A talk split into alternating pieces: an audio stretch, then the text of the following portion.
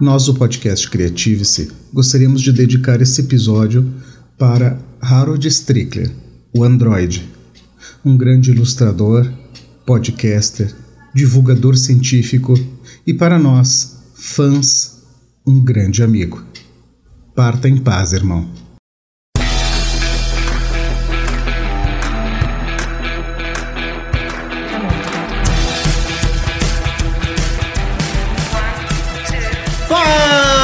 Fala aí, galera, sejam muito bem-vindos a mais um podcast Creative-se. Eu sou o Hernani Andrade. E eu sou a Emily Passos. E hoje.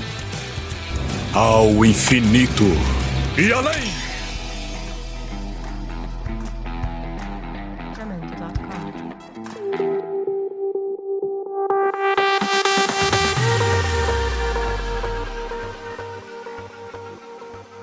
Aí, galera. Então, mais um episódio para vocês e hoje com um assunto muito interessante. Mas antes eu quero perguntar: já viu as estrelas hoje? E trouxemos ela, que grande parte da sua vida passou olhando para o céu e é uma amante desse assunto, uma divulgadora científica, mas eu vou deixar que ela se apresente aí para vocês. Boa noite, todos bem? Tudo bem? Um prazer enorme estar aqui com vocês. Hernani e Emily, muito obrigado pelo convite. Eu sou a Jaquita, do canal Café com Pimenta com Jaquita, lá do YouTube, também no Instagram, Twitter, Facebook e etc. Tenho um, uma grande paixão e sim, Emily, já olhei o céu a noite passada inteirinha. Fui dormir às nove da manhã. Ah, que coisa boa! Então vamos pegar as nossas lunetas e olhar para essa imensidão, para este grande espaço nem tão vazio assim que existe sobre nós. E vamos lá! 9, 8, 7, 6, 5, 4, 3, 2, 1, 0. Ignition. Liftoff of the Falcon 9 and Crew Dragon. Go NASA, go SpaceX. Então, Jaquita, na verdade o prazer é todo nosso de, de te receber, uh, para tu poder contar para nós e poder compartilhar esse teu conhecimento. Mas então eu gostaria de, de começar querendo entender uh, o que que tu estudou, se tu tem alguma formação, se tu é somente uma curiosa, queria que tu explicasse para o pessoal uh, por que que tu sabe tanto sobre esse assunto. Quem me dera, né? Eh, já dizia o poeta o famoso, né? que eu só sei que nada sei, essa é que é real. é, então, galera, eu desde que me conheço por gente, sou apaixonada pelo céu, pelas estrelas. Passava muito tempo me perguntando por que, que algumas estrelas, isso quando eu tinha lá meus 5, 6 anos, me sentava na soleira da minha casa e me perguntava por que algumas estrelas brilham, parece que estão piscando, por que, que outras têm um brilho sólido, né, não pisca e cometas, o que, que são cometas, o que, que são meteoros. Aos poucos eu fui aprendendo nomenclaturas e fui crescendo com isso, né, dentro de mim. Então, eu já vim das estrelas, bem dizer.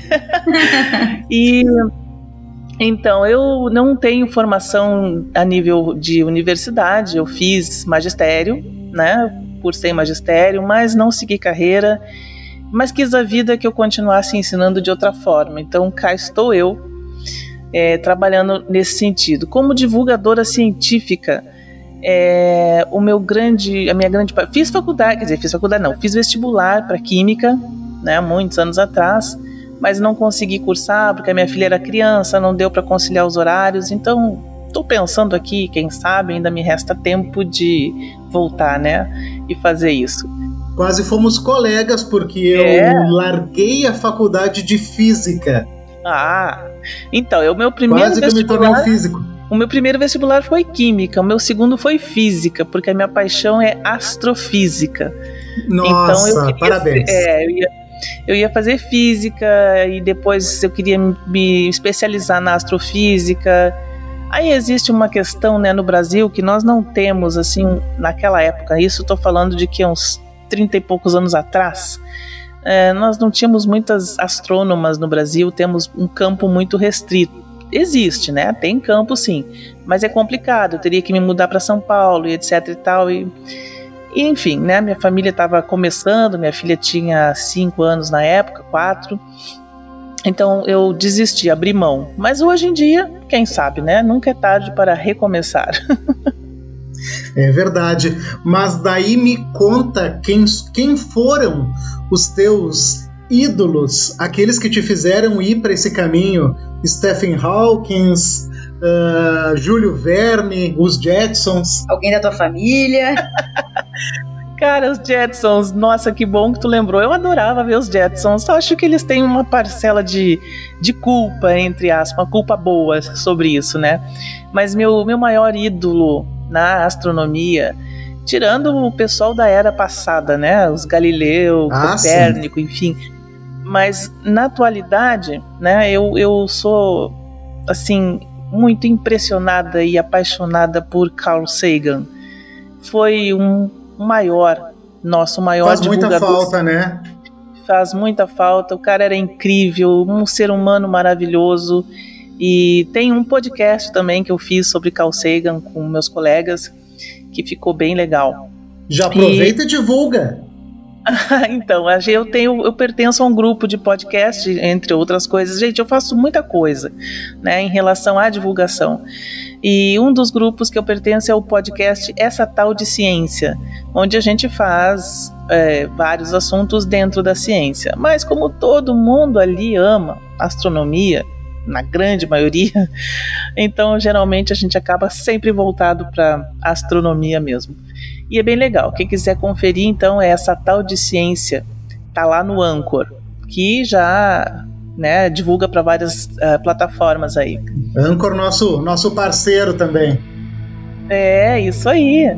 E Carl Sagan, né, foi meu primeiro grande ídolo. Eu tinha, acho que, nove anos quando assisti aquela série Cosmos, a original, original, a primeira, né?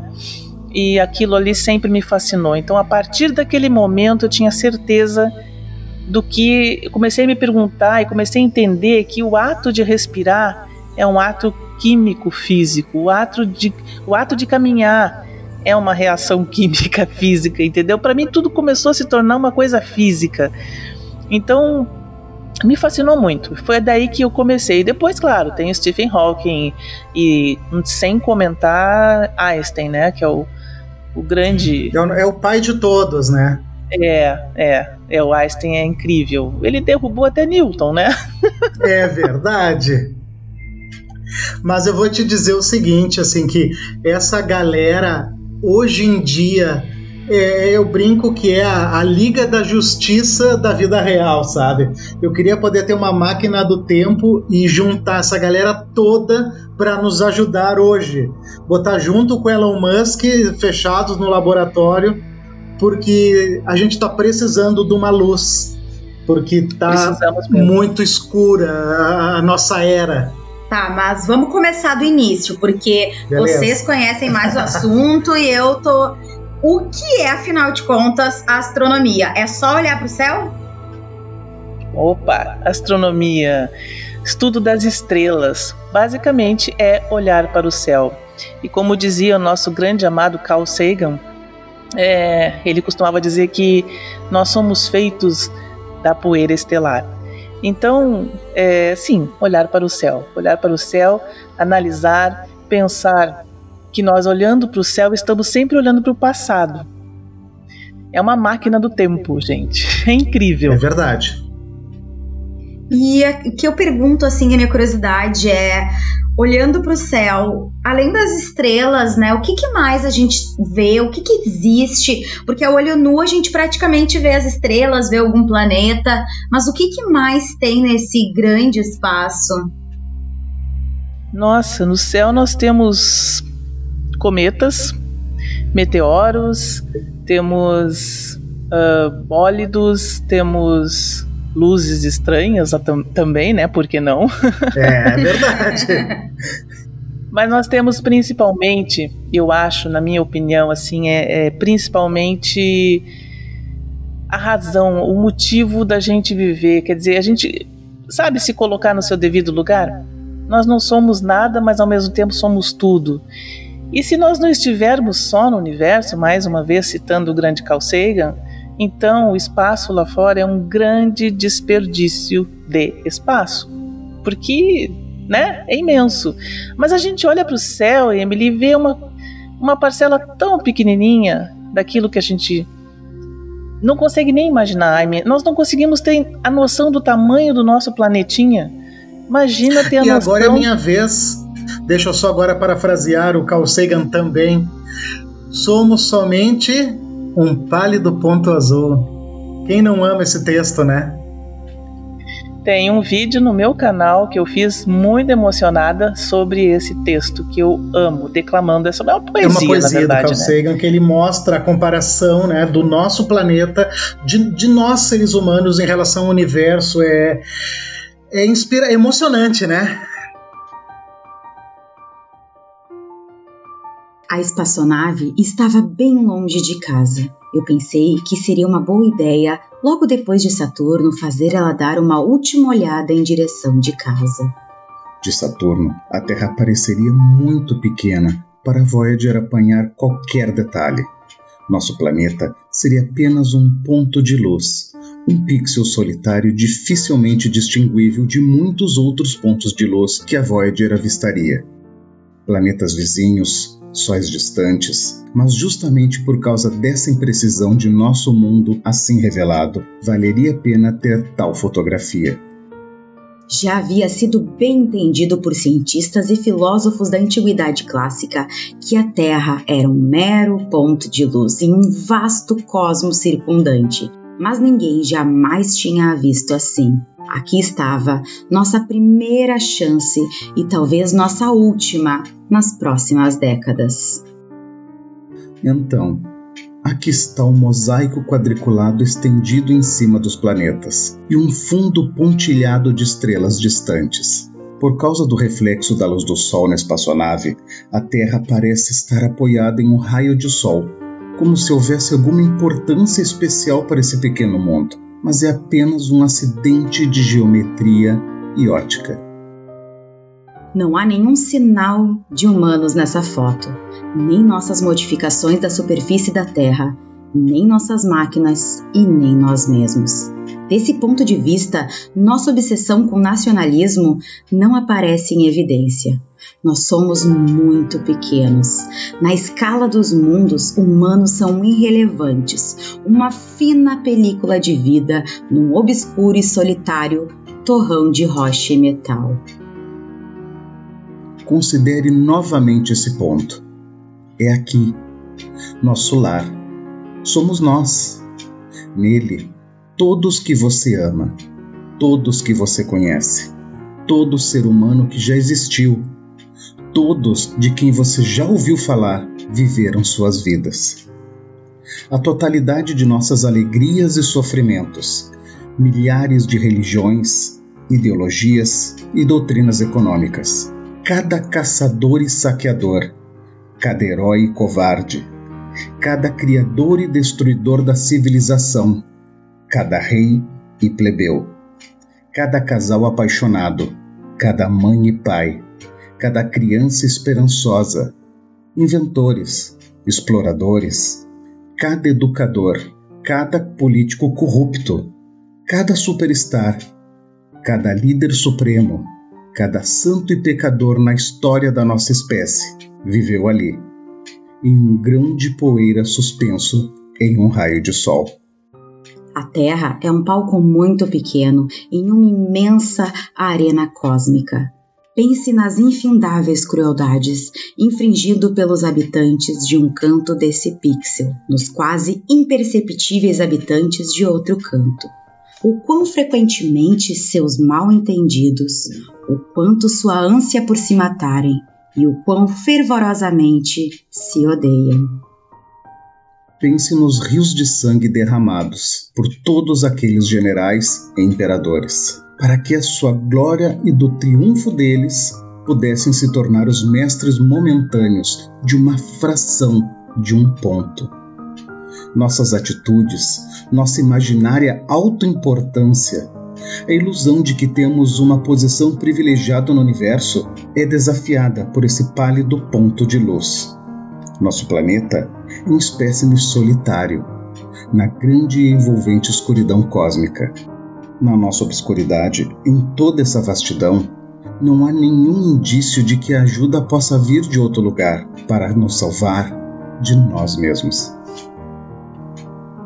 A Terra é o único mundo conhecido até hoje que alberga a vida. Não há outro, pelo menos no futuro próximo, onde nossa espécie possa imigrar. Visitar pode, assentar-se ainda não. Gostando ou não, por enquanto, a Terra é onde temos de ficar.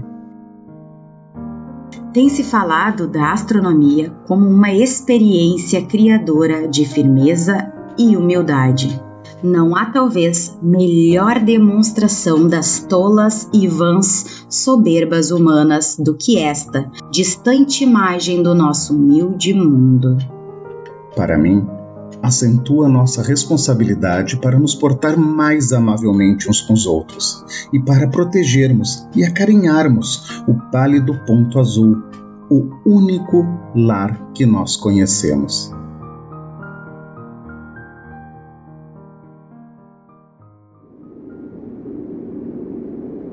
Muito, é muito emocionante porque o ser humano é uma máquina tão perfeita, né? E isso tudo faz parte de um processo de criação que a gente não consegue explicar, porque se a gente pode voltar até o, o Big Bang, o, o, o momento zero, né? Uh, o que tem antes do Big Bang é, ninguém sabe, e eu acho que nunca saberemos. Mas Carl Sagan conseguia, sabe, desenhar isso de uma forma tão bonita, tão poética. Ele era muito bom com as palavras, e eu queria muito ser que nem ele, ou pelo menos um décimo do que ele era, né, com, com palavras e, e tudo. A ah, gente, eu, eu começo a falar de Carl Sagan, eu fico assim, eu me emociono. O cara ele era... era muito humano. O Carl Sagan, ele conseguia colocar a ciência de uma forma humana. Ele não tinha. Sim. Ah, porque tu há de concordar, às vezes nós pegamos muitos cientistas, principalmente da área da astronomia, que eles tratam a, a, astronomia como um todo, né? a ciência como um todo, perdão, como algo inalcançável para as pessoas comuns. E o Carl Sagan, antes de qualquer coisa, ele era um educador. Ele colocava todo esse, esse mistério todo toda essa esperança. Eu brinco muito que astronomia, o espaço, ele tem muito mais a ver com esperança. É esperança de existir alguma coisa, é a, própria ideia do poeta, né? Quando olha para o céu, quando olha para o nada, ele está procurando a esperança. É, é o, o, estudar o céu é, é uma coisa tão divinamente mágico e também tem uma coisa, né, Nani e Emily, só consegue ter esta paixão, entender alguma coisa do que tu tá olhando, se realmente gostar. Porque senão eu fico tão triste, gente, hoje em dia, que eu olho as crianças, por exemplo, elas praticamente só sabem o que é sol, lua e estrelas. Perfeito. Né? E isso, isso me deixa muito triste, muito mesmo.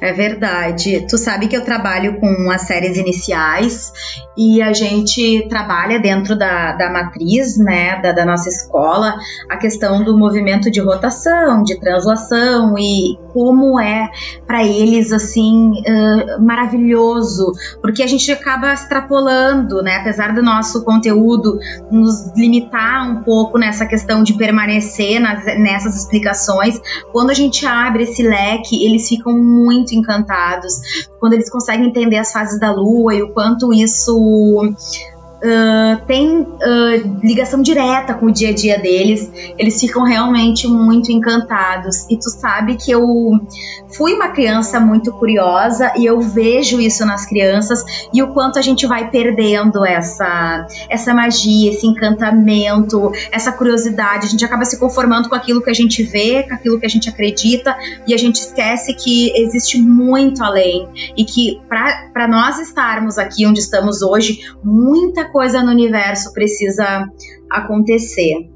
E aí eu tenho uma curiosidade, assim, uh, alguma vez tu já pensou em ser astronauta? Porque tu falou ali que fez, fez química, física, né? O Hernani contou. E astronauta, já passou na tua cabeça? Tu sabe que não, Emily. Eu nunca pensei em ser astronauta. Meu sonho era trabalhar num telescópio, num radiotelescópio. Ah. Nossa, que demais! Operar o Hubble. Operar. Ah, nossa, que loucura. O Hubble é o, é o Dodói, é meu Dodói, né? O Hubble é meu dodói. Aliás, meu não, né? Do mundo. Ele é o amadinho de do todos. mundo. Eu não posso nem ouvir falar em desativar, porque eu já fico louco, já não pode desativar. Eu, eu tenho a impressão de que quando o Hubble for desativado, eu vou sofrer. Porque quando a Cassini foi derrubada, eu sofri, eu chorei. Ai, nem me fala.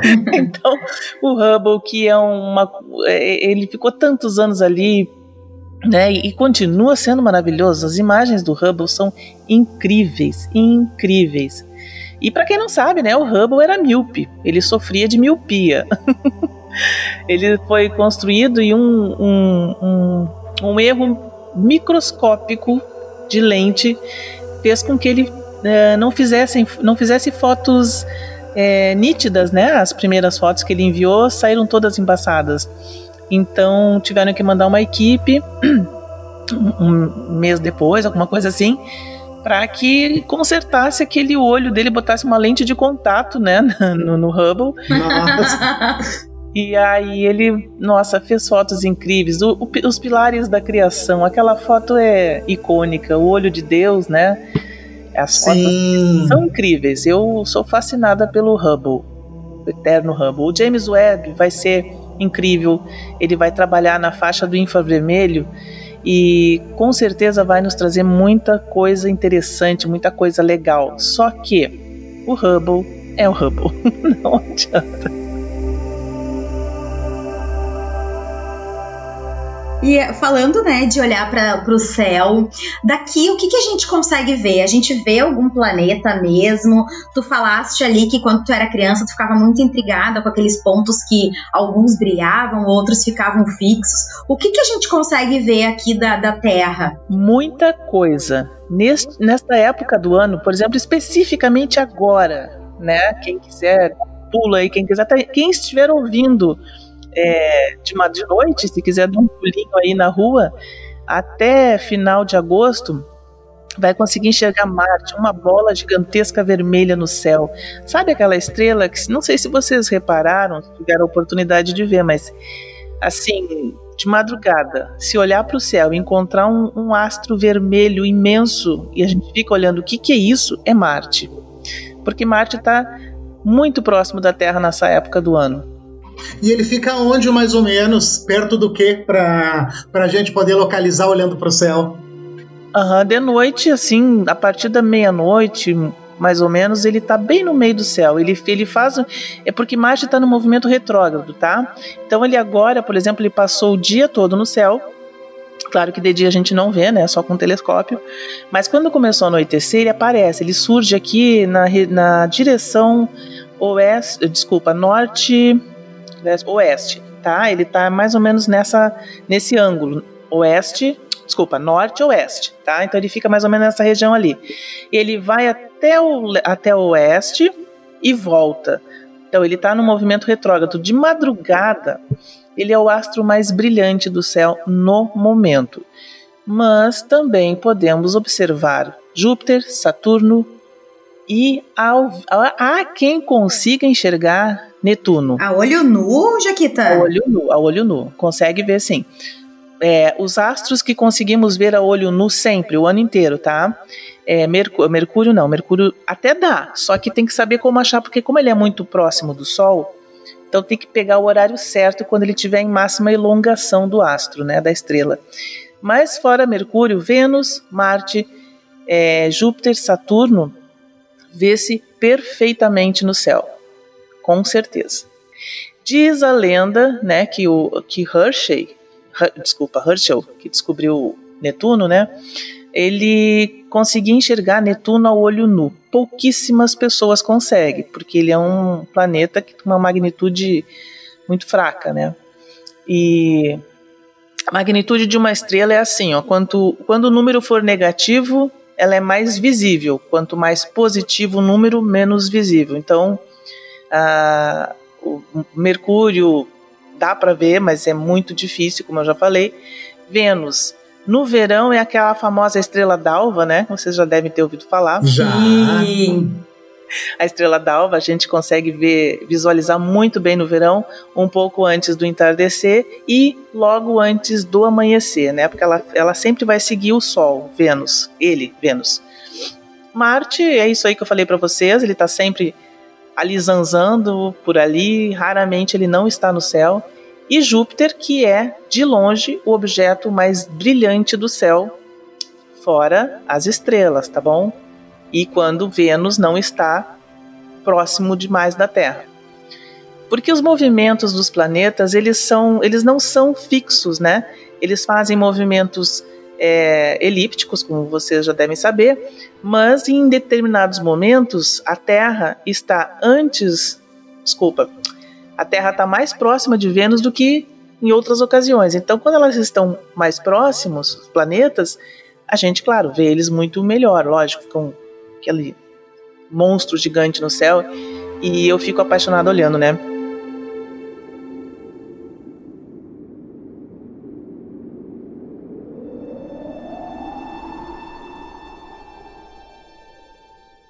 É que, às vezes, ciência tem a ver com convicção. Eu gostaria de apresentá-lo a algumas pessoas que concordam bastante com você. É mesmo? Nossa. Plutonianos! Jerry Smith é um cientista da Terra e está criando um modelo do sistema solar. Jerry, conte para Plutão a sua decisão. Uh, Plutão é um planeta.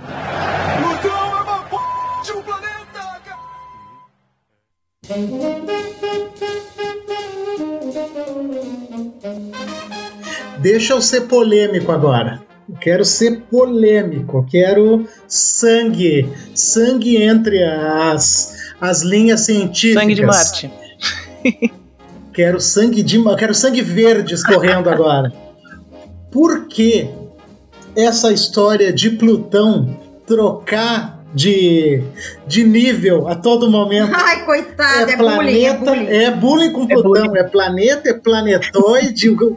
Qual é que é de Plutão? O que, que precisa para um astro ser considerado um planeta? Cara, foi bom tu tocar nesse assunto. Eu tenho um time, eu chamo de Team Plutão, né? São os adoradores. Boa, tamo junto! É os adoradores de Plutão planeta, né? Mas é, É é uma aí. brincadeira, né, galera? É uma brincadeira que eu, eu, eu sei muito bem, mas então eu vou explicar. Para que um astro seja um planeta, são necessários alguns pré-requisitos, mas os mais importantes são três. Primeiro, tem que ter uma órbita ao redor do Sol, né, da sua estrela, que, que é o caso de Plutão. Segundo, tem que ter atmosfera, que também é o caso de Plutão, uma atmosfera venenosa, tênue, mas tem. Terceiro, e é onde ele se perdeu, é, ele tem que ter uma órbita, o planeta, no caso, tem que ter uma órbita limpa. O que, que é uma órbita limpa? É um local onde ele vai fazer a órbita dele e não vai ter asteroides, micro, microasteroides, é uma órbita limpa. Então, como ele tem muitos asteroides, muitos planetas anões ao redor dele ali, ah, ele não pode ser um planeta, porque tá atrapalhando a passagem do bicho, entendeu? Mas ele. então, por isso ele foi, coitado, rebaixado, né? A planeta anão. Infelizmente, mas para mim ele vai ser sempre um planeta. Sempre. um coraçãozinho. Inclusive é o único que tem coração no sistema solar, né? Ah, eu não sabia. Sim, vocês já viram a foto de Plutão? Para quem quiser ver, coloca no Google planeta Plutão ou apenas Plutão e vocês vão ver que ele tem um- uma planície. Eu esqueci o nome agora, mas tem uma planície imensa, quase toma conta da face inteira da, de uma das faces inteiras dele, que é em forma de coração. É lindo. Ele é lindo. Sabe que tem um episódio do Rick and Morty que é muito bom, que justamente que justamente fala sobre o fato dos plutonianos terem sequestrado o pai do Mori porque eles ouviram ele dizer que Plutão era um planeta. Daí sequestram ele para provar para os plutonianos que a Terra considerava eles um planeta. É demais esse episódio. E tu sabe que tem uma questão muito complicada nessa questão de Plutão. Por quê? Uh, como eu falei, eu tenho, eu tenho duas netas, né? Uma de 10, uma vai fazer 10 em setembro, a outra faz 12 agora, dia 25. E na aula delas de ciências, foi a professora disse: Plutão não pertence ao sistema solar. Aquilo Opa. me deixou doente. Vocês podem imaginar. Eu fiquei louca, eu fiquei louca. Aí eu disse: não, como assim? Ele tá lá, no mesmo lugar, na órbita dele. Ele só trocou de nome, coitado, foi rebaixado, mas ele continua no mesmo lugar, não foi expulso do sistema solar. deixa meu, deixa meu Plutão. Né? E aí uh, tive um, uma espécie de treta lá com a professora, conversamos sobre isso. Ela me informou que pegou informações com professores de física da URGS, agora vocês ah. vejam. E eu disse: impossível. Ele não deixou de pertencer ao sistema solar, ele está no mesmo lugar, ele só mudou de nome. Quer dizer, ele não, né? Mudaram ele de nome. Ah. Foi, foi apenas rebaixado. é, agora tá. Foi rebaixado, Mas... coitado. Sim. Né? Mas, e, enfim. e seguindo nessa polêmica que a gente. Porque eu acredito que tem muitas polêmicas envolvendo tudo, porque as, muitas pessoas elas são muito céticas e elas precisam muitas vezes ver para crer, né? Uh, o que que tu pode nos dizer assim da Lua?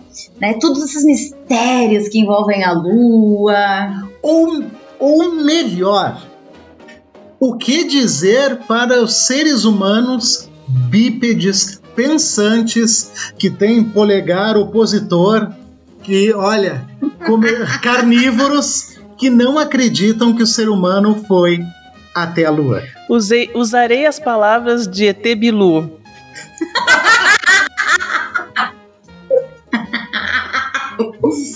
Busquem conhecimento, pelo amor de Deus.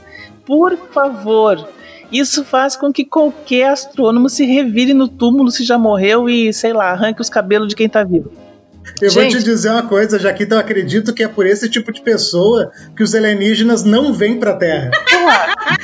Acho. Eu acho que eles, eles acham que não tem vida inteligente. E como é que essa gente. Isso é uma, é uma coisa que eu não consigo entender. Tem pessoas que acreditam, né? Em alienígena, etc e tal, e não acredita que o homem pisou na Lua. Tem a prova ali, tá lá. Gente, para quem não sabe, entra no site da NASA, é nasa.com.gov. Desculpa, não sei decor, mas entra, só digitar no Google, NASA. Entra no site da NASA. Procura lá todos os vídeos da missão Apollo, todas as imagens, todas as conversas, tá tudo transcrito lá no site sob, de domínio público, gente. Aí a gente escuta coisas que. Isso. Ah, eu fico louca. Isso realmente me tira do sério. Essa questão do homem ter ido à lua ou não me tira do sério. Porque os questionamentos é. eles não têm pé nem cabeça, né? É coisas do tipo a tecnologia não, não era avançada o suficiente. Para Por... mim, o pior questionamento é a bandeirinha se mexeu, ela não poderia ter se movido já é. que não tem ar. Não, é... tudo tem explicações, né? E essas pessoas não vão atrás da explicação. Isso é que me não. deixa mais irritada. É, é a, a, existem várias questões, né, que, eles, que, que esses malucos que eu chamo de nibirutas conseguem. Ah, não, você vai botar Nibiru no assunto. Não tem como, cara, não tem. Faz parte do mesmo pacote, entendeu? É. Mas eles costumam dizer exatamente isso. A bandeira que mexeu, a pegada que não afundou, a bota do Neil Armstrong era uma, na foto é outra. Sabe, eles catam detalhes ridículos e para todos os detalhes tem explicações. Basta procurar. Ah, mas aí por que, que não foi mais? Gente, busque conhecimento, vai estudar. Cara, por que, que a corrida espacial acabou? É simples, é aula de história. Se tu dá aula também, né, Emily, tu deve saber disso muito bem, melhor que eu, inclusive, né? Ah, a corrida espacial acabou não houve mais interesse. Estados Unidos ganhou a corrida espacial, muito embora eu tenha cá minhas dúvidas, é. deixa quieto. E, e não houve mais interesse, entendeu? Conquistaram, conquistou. Para que que vão gastar mais? Gente, cada Então. Exato, é investimento. Se, é, ciência, exploração é investimento e eles não querem botar grana. E eu acho que principalmente porque foi um terreno que não tinha assim muito o que se tirar, porque garanto que se tivesse ouro ah, lá, mas oh. a lua tava aqui, que Tiaguinho já dizia, tá vendo aquela lua que brilha lá no Jesus, misericórdia. então, né, é, é, acabou o interesse. Eles ganharam a corrida espacial, mandaram 17 missões para a Lua, né?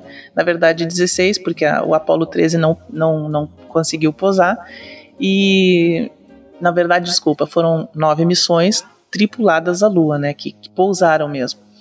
Então, sei lá, pegaram as pedrinhas, pegaram a poeira, fizeram buracos, tiraram foto, botaram na Lua um bagulho lá para mandar o, o sinal de, de, de laser de volta para a Terra, porque sabe? Eles enviam, tem um aparelho na Lua que eles colocaram lá, perto da cratera da, da onde Apollo 11 pousou, e esse aparelho ele capta um sinal de raio laser que é emitido aqui da Terra para a Lua.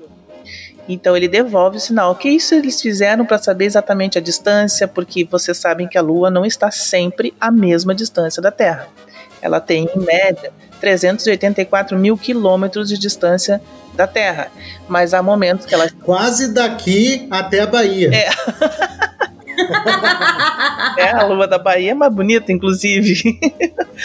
Mas enfim, então eles fazem isso para ficar medindo, comparando, controlando a distância, porque ela está se afastando da Terra, lógico, né? Isso aí é uma polegada por século, alguma coisa assim, por ano, não sei dizer. Mas tá. É, então vai chegar um momento, por exemplo, que um eclipse solar desculpa, um eclipse lunar não vai cobrir todo o Sol, porque ela vai estar mais distante do que ela está hoje da Terra. Mas isso, podem ficar tranquilos, vai demorar um pouquinho ainda, alguns milhões de anos.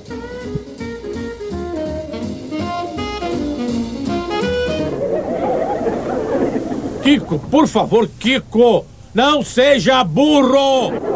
Por que não consegue entrar no compasso? Eu quero extrapolar um pouquinho ainda mais a nossa polêmica. A Terra é plana? Não! Sabe que eu tinha muita vontade de perguntar para um, um terraplanista como é que acontece as estações do ano, como é que a gente consegue ver as fases da Lua se a Terra é plana. Eu já vi tanta asneira desse, dessa gente, eu já vi tanta asneira Tipo, a lua é um holograma. Ah, eu já ouvi, eu já ouvi essa. Aham, aham, a lua é um holograma, porque segundo a teoria besta deles, é, a Terra plana ela tem um domo, né? E esse domo tem, tem uma determinada altura, ou seja, por que, que os foguetes, né, as naves espaciais não saem da Terra? Porque elas batem no domo e devem voltar. Não sei como é que faz. Eu vi um cara no programa do Danilo Gentili que levou uma maquete da Terra plana. Ai, mentira. Aquele cara tá rico. Rico. Sério? Sério. Eu esqueci o nome dele agora, mas daqui a pouco eu lembro. Ele é um grande. Eu tenho um parceiro que faz vídeos e tudo, com, que é da nossa turma ali, que já bateu muita. Afonso. É o Afonso, se eu não me engano. É o Afonso. Já bateu muita boca com ele. Muita. Os três, né? Aqueles três patetas que estavam lá. Isso, três são patetas. os três, esses três estavam lá. Exatamente. E é aquela hora que o Danilo Gentili comentou: ah, que legal, então o cara vai caminhando, caminhando, puf, cai aqui, pronto. vai do. é ridículo, é ridículo, mas enfim. Foi é, o que é, aconteceu gente... com o padre dos balões, né? Ele foi até o final da Terra e saiu. Saiu pelo, pelo mundo, quer dizer, pelo espaço afora. Teve um louco, né, que morreu numa experiência não faz muito tempo. Teve. Né, se jogando lá do, do foguete para provar que a Terra não, que a Terra é plana, imagina. Ah, gente, essa gente não tem, não merece nem que a gente se irrite, na verdade, não, não tem condição. Mas sim, é É, mas é difícil. É difícil não se irritar. É muito difícil. Para. É muito difícil. Eles... O ET Bilu já falava. É, eles não acreditam em gravidade. A gravidade não existe. Eles não acreditam em, em força nenhuma. Mas será que eles, será que eles acreditam mesmo? Olha, eu vou te dizer uma coisa, bem, e bem verdade agora falando sério. Aqueles três patetas que foram lá no Danilo Gentili, na minha opinião, eu tenho quase certeza, porque é bem lógico, eles não acreditam. Eles estão fazendo isso para ganhar dinheiro. Agora. Mas claro, eu também o acho. Povo, o povo anacéfalo que seguem essa gente, sim, esse, alguns acreditam e defendem. E o que é pior? Quando a gente pergunta exatamente essas perguntas, né, Emily, que tu fizesse agora, é, como, que, como é que explica os, eclipses, como é que explica as estações do ano, por que, que no Brasil é dia, no Japão é noite, é, eles, eles, eles perdem a linha, eles começam a brigar, eles começam a xingar, xingar, usam palavrões, porque eles não têm o que dizer. Não, não existe argumento. Não tem, não tem, não tem, nenhum. É ridículo, ridículo.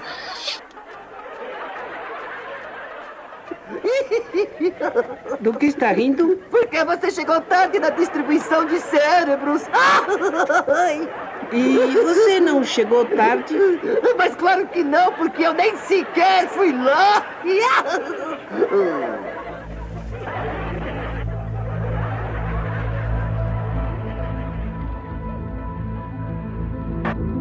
Mas bom, na Lua nós já fomos, isso querendo ou não, tem comprovação.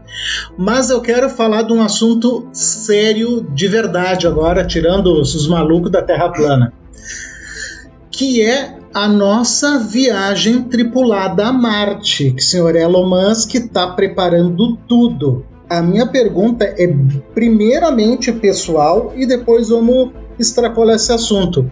Jaquita, tu iria para Marte? Não. Porque tem uma galera que vai, cara. Tem, tem uma galera que vai fazer o BBB dos horrores, né? Não, eu não vou, eu não iria. Não, cara, é maluquice.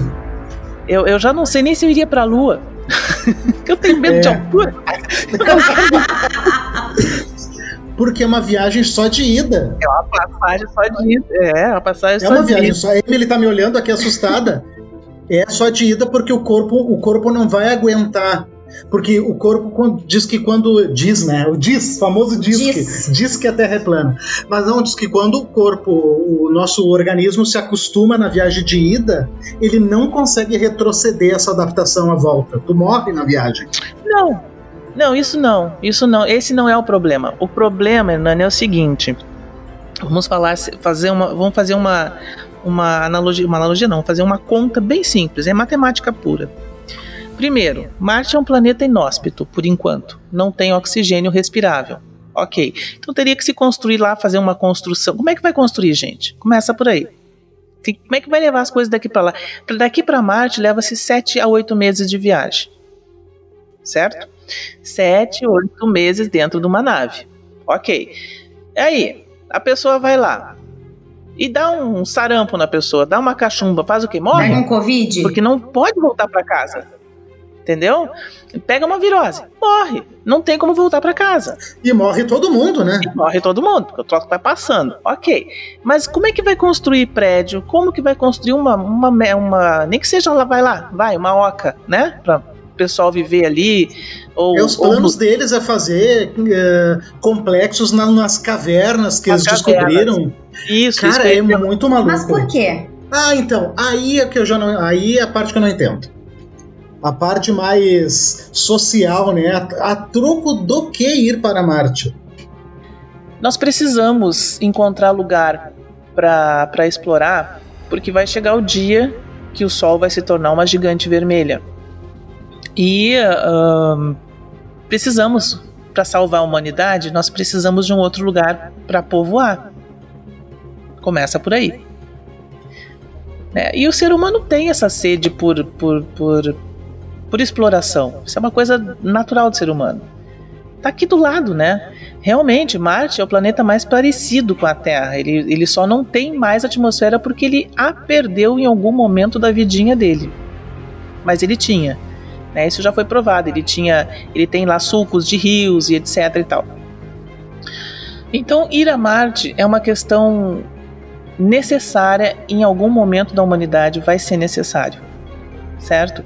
Só que é uma missão muito complicada. No momento a gente ri, a gente até brinca, é uma coisa suicida, sim, é uma coisa suicida.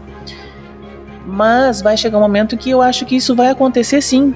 Talvez, sei lá, daqui 100, 150 anos, 200 anos, não, não sei, não faço ideia, mil anos, não sei.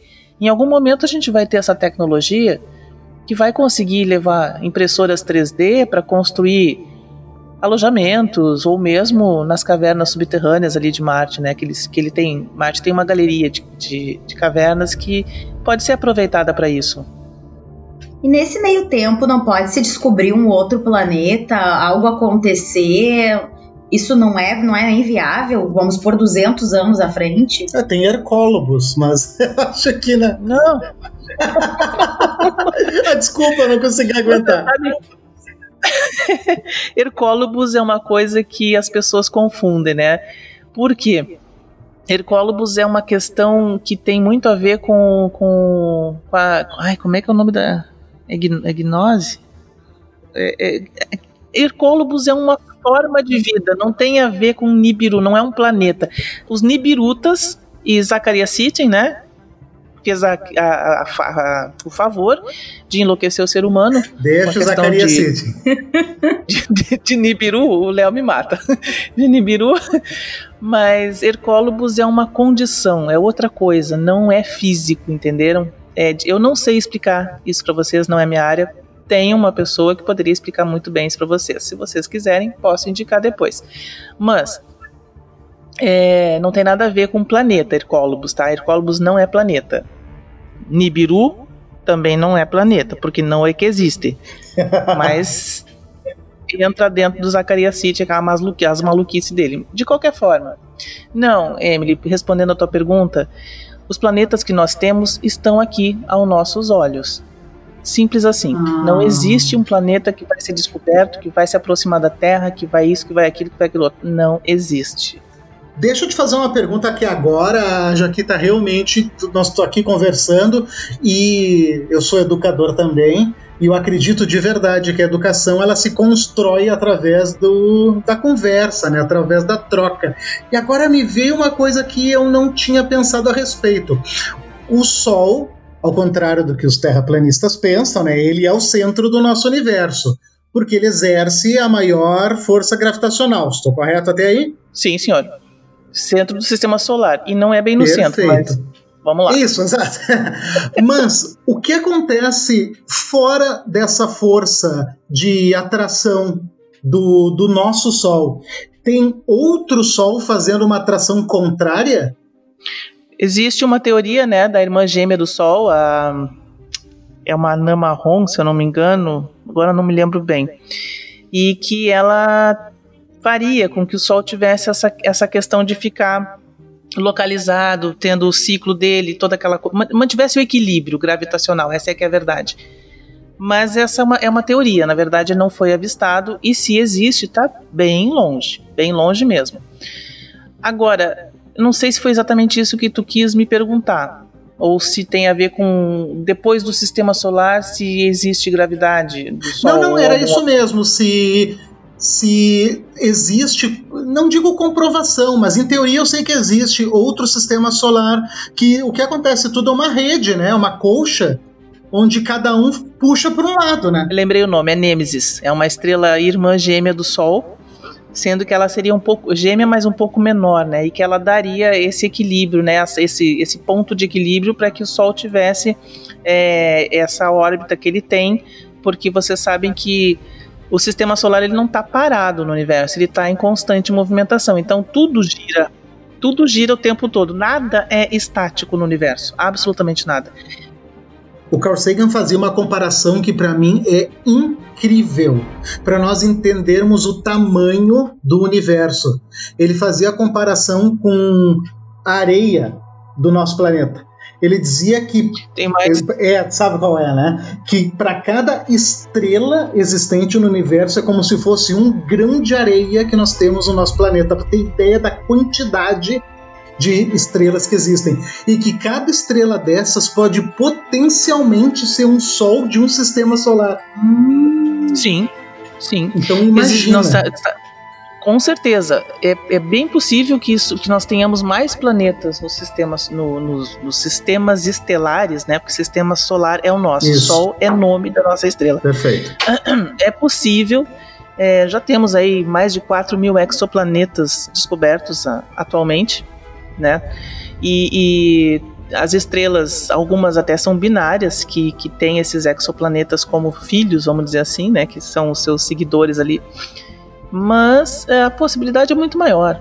Muito maior, com certeza. E a cada vez a gente está descobrindo mais, né? Só que a nossa estrela, gente, a nossa estrela ela é única, ela é perfeita. E o nosso planeta, ele está no local certo, na hora certa, do jeito certo. É tudo muito perfeito. Se nós estivéssemos um pouquinho mais para frente, né, adiante, entre uh, próximo de Vênus, vamos dizer, é, é possível que a gente tivesse perdido a atmosfera como Vênus, ou tivéssemos um efeito estufa, vai. E se tivéssemos mais atrasados, mais para trás, ou, ou seja, mais próximo de Marte, provavelmente estaríamos congelados. Mas nós temos uma. E tem também uma teoria, né? Que a teoria não. O que os, os, os cientistas costumam dizer que se até o Carl Sagan mesmo fala, né, que nós somos o resultado de um grande acidente cósmico. Ah, exatamente. Por quê? Porque aconteceu, o Sol, né, começou a surgir de, desde uma nebulosa, né, começou a juntar poeirinha, poeirinha, poeirinha, formou aquela bola de gás incandescente, e nós somos, na verdade, retalhos do que sobrou da formação dessa estrela que é o Sol. Todos os planetas são sempre retalhos, ou seja, o que sobrou, somos a sujeira do Sol. E nós ficamos numa órbita perfeita, num giro perfeito, numa rotação perfeita, translação perfeita e temos até um satélite, porque se nós não tivéssemos o satélite natural, tudo seria muito diferente. As marcas na Lua são uma prova disso, que ela serviu como um escudo para nós, né? Sim, com certeza. Mas nós temos um grande, um grande escudo protetor no nosso sistema solar. Vocês sabem qual é? Júpiter, nosso oh, guardião. Isso aí. Nosso guardião. Nosso grande guardião Bom, é Júpiter. É, ele segura muita coisa, sem dar um babau para nós. Não ia babau. ter Bruce Willis que conseguisse não. segurar o meteoro. Com certeza não. Mas hoje aqui tá tu falando dessa dança perfeita, de tudo estar conectado e a possibilidade do sol apagar, do sol morrer, de, de esse centro desse sistema não existir mais. O que, que aconteceria? Existe algum plano, algum planejamento? E deixa eu aproveitar um ensejo. Nossa, é muita coisa, gente, pra gente conversar. Vamos ter que ter outro episódio. É, né? Aproveitando essa questão do sol apagar, eu já quero ainda levantar outra questão que eu acho que esteja mais próxima do que isso ainda, que é as ondas, as explosões solares que também está uhum. muito perto, elas acontecem ali, ficam, ficam chavadas, não chegam muito perto, mas se der uma explosão grande, a gente está ferrado bonito, né? Isso. Uh, o Sol um dia, ele, ele, ele está a caminho de se tornar uma gigante vermelha, né, que é uma estrela fria. Quando isso acontecer, provavelmente ele vai crescer, ele vai inchar e vai tomar conta das órbitas de Mercúrio, Vênus e provavelmente a Terra talvez até Marte. Então, é uma das razões que temos que procurar abrigo em outros lugares. Fato, né? E a pergunta sobre os flares, né? Os, os flares solares. Essas tempestades solares, elas são preocupantes, sim, porque elas podem afetar todo o nosso, nosso campo magnético aqui na Terra. As auroras boreais têm a ver com essas, com essas tempestades magnéticas também, né? Mas vocês sabem que lá em 1800 e alguma coisa houve um, uma, uma explosão magnética muito forte no Sol que afetou todo o sistema de comunicação da Terra. Graças a Deus, na época era só telégrafo que tinha. Porque se isso acontecesse hoje, é. se isso acontecesse hoje, gente, vocês imaginem, nosso mundo é movido a eletrônicos. Exato. Frita tudo, né? Frita tudo. Tudo que for digital não tem, acaba. Nós vamos voltar a escrever cartas. É. Vai-se tudo, entendeu? Então, sim, ele tem essa, essa preocupação, né? De, de mas ele está sempre sendo monitorado por três ou quatro satélites especialmente ligados nele. Tem a Solar Probe que está lá, tem o Sorro aqui na Terra, tem o, o o Helios também é um, um outro observatório que está sempre ligado no Sol. Então, tentando, né? Porque quando acontece essa tempestade solar, ela leva mais ou menos 8 a 10 minutos para chegar até aqui. Eu não sei o que, que se pode fazer nesse momento, mas não adianta nem desligar as coisas da tomada, gente. Vai queimar mesmo. É, não, não, não tem. Eu vi que é muito perigoso que a gente fala aqui meio como se fosse algo distante, mas existe sim uma movimentação existe. Bem grande entre os cientistas para caso isso aconteça, né? Para tentar sim. alguma estratégia. Sim, eu não sei qual os planos que eles têm, isso eu realmente não sei. Mas eles estão sempre alerta para isso sim. E, mas não te preocupa, Emily, é, ele não vai, a gigante vermelha não vai acontecer antes de mais ou menos 5 mil anos. É pouco tempo, né? Ah, Isso para o tá. Sol é pouco tempo. dá pra, mas dá para se planejar um pouco melhor. Eu, eu falei errado, é 5 milhões, bilhões de anos, bilhões de anos, né? Porque o Sol é uma estrela de, de vida, é uma estrela de meia vida, ou seja, ele está na meia vida dele. Então, daqui para frente ele só vai envelhecer. Mas ainda tem um tempinho para nós terráqueos. Claro que antes disso acontecer, gente, óbvio, alguns bilhões antes disso acontecer, ele vai começar a esquentar muito. Então, tudo que for aqui na Terra vai nós vamos começar a chegar numa temperatura ali de 60 graus, 70 graus, e o nosso organismo não suporta, nossos pulmões vão implodir. Então ah. não vamos resistir, não vamos ver isso. Se não se preocupem. Vamos. Vamos morrer Mas, antes. Mas o, o, ano passado surgiu muito uns memes, porque o brasileiro gosta de meme, né? Uhum. Do buraco negro. E aí eu ah, queria te sim. perguntar o que, que é o buraco negro, qual a relevância, para que, que serve, do que, que se alimenta. É outra dimensão. eu acho que é um buraco de minhoca para outra dimensão. E me deixa acreditar. Deixa acreditar, tá bom. O buraco negro, ele nada mais é que bilhões de massas solares acumuladas ali. E ele tem tanta gravidade, ele é tão pesado, é o objeto mais monstruoso do sistema solar. Do sistema solar, não, desculpa, do universo. É o objeto mais monstruoso do universo. Ele engole tudo que for matéria. Porque Até ele tem luz, uma gravidade. Né? Até a luz, nada escapa. Porque ele tem tanta, tanta gravidade, a força dele é tão poderosa que ele, ele puxa as coisas para dentro dele, para ele, né? E claro, ele agora é, aqui, aquela foto né, da M87 do ano passado do, do buraco negro é, é, muito importante a gente deixar claro isso. A foto não é do buraco negro. A foto é do horizonte de eventos, porque o buraco negro não se vê. Porque ele é negro, não se vê. Então aquele amareladinho que tem ao redor da foto, né, aquele anelzinho, aquilo ali é o horizonte de eventos. O que, que é o horizonte de eventos? É a parte do disco de acreção de fora do, do buraco negro ou de qualquer coisa, qualquer nebulosa, enfim, e aquele disco de acreção que é poeira, é luz, é tudo, energia, o que, que tiver ali no caminho fica formando, fica girando numa velocidade descomunal ali, e aquilo ali é que, que aparece na imagem, na real. E outra pergunta também, aproveitando que as pessoas costumam falar, ah, a foto do buraco negro, eu pensei que ia ser uma foto a la Hubble, que ia ser uma coisa divina, maravilhosa, e saiu esse trem borrado aí. Bom, é foto, você sabe que foi montado oito telescópios no mundo inteiro para fazer essa única imagem, né? São... É, foi um quebra-cabeça essa foto. É, foi, um, foi uma mega operação assim de, de, genial que eles fizeram.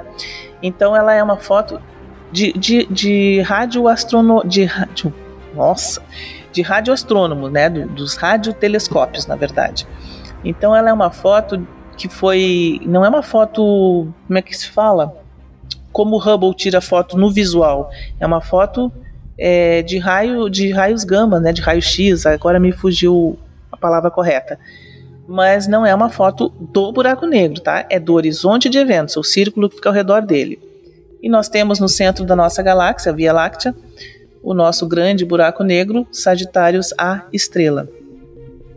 Que agora, nos últimos meses ali, foi descoberto três estrelas que estão girando numa velocidade de descomunal também ao redor. Que provavelmente vão mergulhar dentro desse buraquinho negro aí. Nossa. O buraco negro da, da Sagitário A estrela tem mais de 4 bilhões de massas solares. Nossa. E também o pessoal pergunta: por que, que a gente não consegue é, visualizar o Sagitários A estrela, que é o buraco da nossa galáxia, o buraco negro central da nossa que galáxia. bom, né, Jaquita, que se a gente chegasse a visualizar, nós tava ferrado. Assustados, eu diria, né? É, não, o pessoal pergunta, mas por que que conseguiram visualizar da M87 e não conseguiram visualizar do nossa, da, nosso, da nossa galáxia central, né, o Sagitários A? Porque nós estamos no braço, né, da nossa galáxia, nós estamos num braço, lá na ponta de um braço, de um dos braços. E existem muita confusão na frente. Talvez depois do James Webb, que vai trabalhar no infravermelho, pode ser que ele consiga ter mais informações sobre o Sagitário A estrela nesse sentido, né, visual.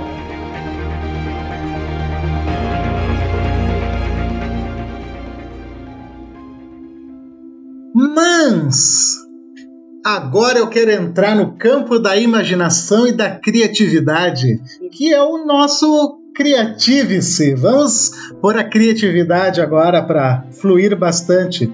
Vamos pôr a nossa e vamos destrinchar a criatividade dos outros, porque eu quero saber o seguinte: dentro da ficção científica, o que, que nós podemos uh, considerar os maiores erros e acertos, Jaquita? Tu que é a nossa grande divulgadora científica. Bom, é, Star Wars pode ter explosão no não. espaço e tirinho de laser? tem barulhinho? Não. Não tem barulhinho. Ah, o espaço não, não tem não. não tem ondas sonoras no espaço, gente. Não tem como explosão. Nem do teu lado não ouviria explosão nenhuma. É um silêncio danado. O último Star Wars, né? Os últimos Jedi, o último filme, tem até uma cena que explode lá a nave da, da ah, esqueci o nome da mulher lá, que tá pilotando a nave deles. E a da Leia, né, que fica sem isso, som. Seria isso aí, entendeu? Uma explosão de uma supernova tu não ouviria, porque não tem ondas sonoras, não tem ondas de som no rádio, no, no espaço. Tu vê, tu vê barulho, tu vê barulho não, tu vê luzes, né, mas ouvir não ouve nada não. Ficção científica, gente, é muito legal. Eu acho que todos os toda pessoa, todos, toda essa galera aí da área da ciência, todos têm uma predileção por filmes de, de ficção científica, a maioria todos. Eu sou eu sou aficionado por ficção científica. Terror fica em primeiro lugar e ficção científica em segundo. Eu sou uma Star Wars maníaca, né? Eu adoro Star Wars. Mesmo sabendo que é pura ficção. Justamente por isso, eu vejo e vejo que é ficção. Agora, tem filmes que chegam muito próximo da realidade, da realidade é, científica. Vamos falar de Interestelar? Interestelar, claro. Interestelar é um filme que chega muito próximo é, da, da ficção da ficção não, da realidade, né? Temos também filmes que são muito realistas em relação não à ficção, não a, a, a ao espaço, mas não deixa de ser, que é o aquele filme Apollo 13 com Tom Hanks, é, é um dos melhores filmes que existe. Sim. Gravidade, esquece. Ah, não, cara. Gravidade, eu achei que eles deram um tom todo científico, mas o filme ele dá uma cagada na cabeça da ciência bonita, né? 100%, 100%. E uh, um dos meus favoritos, né, que, que entra total na, na, na ficção é 2001, Uma Odisseia no Espaço. 2010, o ano em que faremos contato. Eu, Nossa, eu tenho... Aí tu, tu foi agora direto no cálice sagrado da ficção científica, né? Principalmente o 2010. Principalmente 2010, também concordo contigo. O 2001 é, é incrível, é fantástico, mas é um filme que nem todo mundo consegue assistir. Ele, Ele é, é, mais metafórico, difícil. na verdade, né? É. É. Agora, 2010 não. 2010 tem a questão da ficção científica, tem ação, tem história, tem um roteiro legal. Embora 2001 seja o concurso, né? Mas 2010 é, é fantástico, eu gosto. E, claro, De Volta para o Futuro, que eu acho o ápice da maravilha, porque eles fizeram algo ali incrível, né? Que é total ficção, mas sabe aquela questão do viagem no tempo que todo mundo quer saber se é que é possível, se não é possível, existem e é sabido que é possível ir para o futuro, mas voltar do futuro não, né? Isso é uma, uma coisa que a teoria da relatividade até agora prova que não tem como voltar, tem como ir, né? Enfim. E o Planeta dos Macacos, tu assistiu? Assistiu. Agora nós entramos na Viagem no Tempo Roots, É. porque Planeta dos Macacos é assustador. É. É, é, é um filme meio pesado, né? Mas é, lógico, pura ficção, né? Esse aí não tem como. Mas é isso que eu ia te perguntar, mas a teoria da relatividade ela não entraria na- nessa ideia, porque o, que- o que eles querem dizer no Planeta dos Macacos é que a nave fica dando voltas, ela vai até um- uma certa parte né, do universo e volta. Existe essa teoria de que a gravidade dobra o, O espaço-tempo. O tecido do espaço-tempo. Exato. Sim. É, o que, que eu vou te falar? É muito complicado, né? É porque as, as provas que, que existem, né, de que há possibilidade de viajar no tempo, essas provas, isso já está provado. Por exemplo, se tu ficar no, no pico do Himalaia, lá em cima, a 8 mil metros de altitude, e tu acertar o teu relógio com alguém no solo, embaixo, na terra, no chão, né, no- na base, vamos dizer assim. Mas tem que ser um relógio, lógico, aqueles relógios é, atômicos, super precisos, é, um relógio atômico. Relógio quântico, pode ser? Pode, pode ser, desde que funcione. Não, mas. Não, mas já foi feito esse teste e, e é possível. Existe uma diferença de milésimos de segundo, mas existe. Quem tá lá em cima tá milésimos de segundo à frente de quem tá embaixo. Mas a. Eu tem, tem também aquela questão dos GPS, né? Que o GPS ele recebe os dados via satélite e dentro do, dentro do satélite, lá enfim do cálculo dele, é considerado um cálculo de compensação, porque na Terra o não funciona ao mesmo tempo. Tem que ser compensado. Tudo que tiver distante do, do centro do- da gravidade, no caso, o centro gravitacional da Terra, tudo que tiver distante de nós, quanto mais distante, mais para frente, mais, é mais essa diferença vai existir. Cara, isso é muito maluco porque o tempo não é uma coisa. Tempo é relativo. ah, Palpável, né? Oi? Não, não, ele não é absoluto. Absoluto. Não, não é O tempo não é absoluto, cara, isso é maluco. É, tanto que se tu estiver próximo de um buraco negro, teu tempo passa mais devagar de quem tá longe. Ai, deixa eu. Ah, nossa, é, é muito assunto, Jaquita. Deixa eu te. Vamos entrar aqui num, num assunto que eu acho que tu vai gostar bastante. Acho que vamos voltar pro início, quando a gente estava só deitado, olhando para as estrelas. Isso, ótima, ótima comparação. Já que nós estamos olhando para as estrelas, o que que tu pode falar para nós a respeito de astronomia versus astrologia? Tem muita gente que confunde. Ah, o que que tu faz? Astronomia. Que legal. ah, então eu faz meu mapa astral. né? É uma coisa assim, acontece muito. Gente, acontece. Pior que acontece. Bom, a astrologia, ela é a ciência mais antiga que existe, né? A astronomia é um braço da astrologia. Só que na época em que a astrologia, ela era praticamente exercida por pessoas que eram alquimistas, né? Então, é, se fazia de tudo em relação. A astrologia englobava tudo. Depois de um tempo, eles separaram o místico do, do científico, né? Então, a astrologia, alguns chamam de pseudociência, outros dizem que nem isso é. E a astronomia segue com questões lógicas, aquilo que pode ser provado, enfim, né? Então, a astrologia é estudo dos astros, mas dos astros que envolvem ah, os signos, né? Os, as partes do céu e tal. A astronomia é estudo das estrelas, dos astros que estão lá no céu de outra forma. Traduzindo, é mais ou menos isso. Mas quer dizer que se. Quer dizer que tem treta, se se reúne uma pessoa da astronomia com outra da astrologia, é tiro, porrada e bomba ou até que se conversam bem? Depende da, da- do fanatismo de alguém.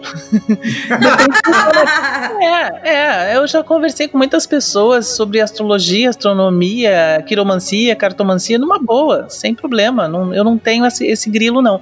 Mas tem gente que, cara, pelo amor de Deus, ai, sai dessa, e não quero nem tocar no assunto. Tem, tem os Perfeito. fanáticos.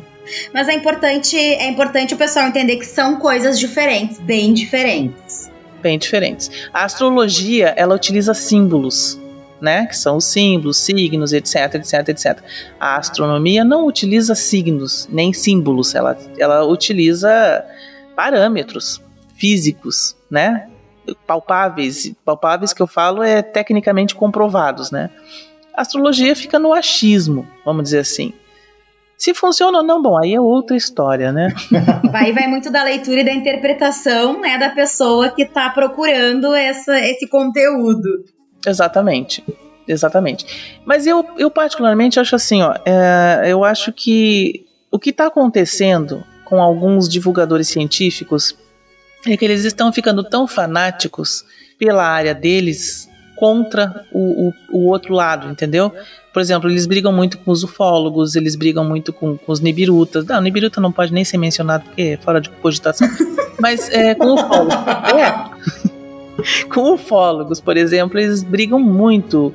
E, e, se xingam muito. Só que o mesmo fanatismo que os ufólogos têm, vamos dizer assim, alguns, né, não todos, o, o, o pessoal da ciência também tem. Então eles estão pagando na mesma moeda e aí eu acho que também não é legal.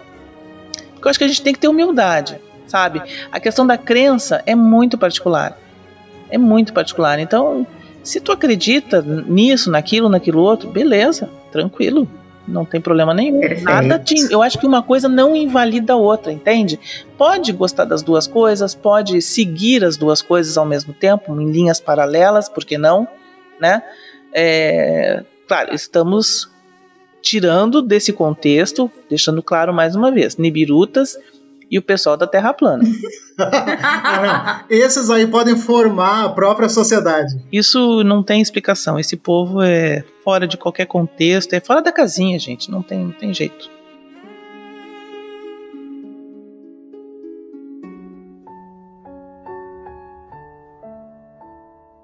Ah, Jaquita, infelizmente ah, vamos ter que acabar o nosso episódio, mas antes eu quero deixar um pequeno spoiler, porque galera que está escutando, é óbvio que nós teremos uma parte 2 desse episódio. Ei! Porque há uma pergunta que não quer calar. E é tão complexo quanto. E aí, quero saber. Não é pra... Posso saber? Pode saber, acho que não, só que vai, vamos precisar de um episódio inteiro para explorar. Existe vida em outros planetas? Uhul. Já recebemos visitas? Uhul, Estão dois. entre nós? Uhul, três. Veremos no Alienígenas do Passado. Ah, é uma boa Mas pergunta. isso foi só para fomentar aí a curiosidade da galera. Vamos chamar sim a Jaquita em outro momento para falar sobre isso. Opa. Mas agora eu gostaria de pedir, assim como em todos os episódios, né? A gente sempre pede que o convidado deixe uma mensagem para a eternidade, né? O podcast é algo que está sendo gravado agora em agosto de 2020 mas que pode ser ouvido no passado, no presente, no futuro. Hum, então, Jaquita, deixa aí a tua, a tua mensagem, abre o teu coração e, e fala. Meu Jesus, nunca fiz isso na vida, estou até emocionada. Ai, gente, eu não sei, eu acho assim, ó, uh, olhe mais para o céu, vamos, vamos deixar de lado um pouco esse mundo tá tão cruel, né? Tá tão difícil. Vamos aproveitar essa quarentena que para quem tá ouvindo agora sabe, mas quem sabe daqui um ou dois anos, né? Então estamos no momento de quarentena. Vamos ler, vamos estudar, vamos aproveitar as ferramentas que a internet nos dá favoravelmente. Né? Vamos ler um pouquinho, vamos procurar respostas. Ah, gente, eu vou ter que usar a frase do ET Bilu: busque conhecimento. Não tem outra tem que ser essa. Busque conhecimento e não esqueça, somos feitos das estrelas. Então, nosso material genético é estelar. Portanto, vamos olhar para as estrelas. Obrigado, Jaquita. Nós do Projeto Criative-se temos inclusive este nome porque nós fomentamos muito a criatividade. E ser criativo é exatamente isso que tu está dizendo. É buscar respostas, respostas diferentes dos que as, dos que as respostas que nós já temos. É não se contentar com, com o que se diz óbvio, é tu buscar novas referências, é tu manter a mente aberta. E por isso que a gente não quis, né, nichar o nosso podcast. A gente busca trazer assuntos dos mais variados, porque a gente pode falar sobre tudo de forma muito criativa. Quando nós falamos sobre culinária, sobre dança, sobre a vida do Uber, é para você pegar todo esse, esse bate-papo, desconstruir, construir e reavaliar tudo aquilo que está à tua volta. Vamos aprender, não vamos mais olhar para as respostas prontas e achar que ali está a solução para tudo. E Jaquita, muito, muito obrigada por ter compartilhado conosco o teu tempo, por ter compartilhado o teu conhecimento, a tua paixão. É encantador te ouvir falar. Agradeço também a todos que estão nos ouvindo, que também dividem o tempo conosco, que estão aqui realmente para se desafiar, para sair do óbvio ou apenas para se divertir, para passar o tempo. Então, nosso muito obrigado e, e até, até, o próximo. próximo. Obrigado, galera. Prazer participar com vocês.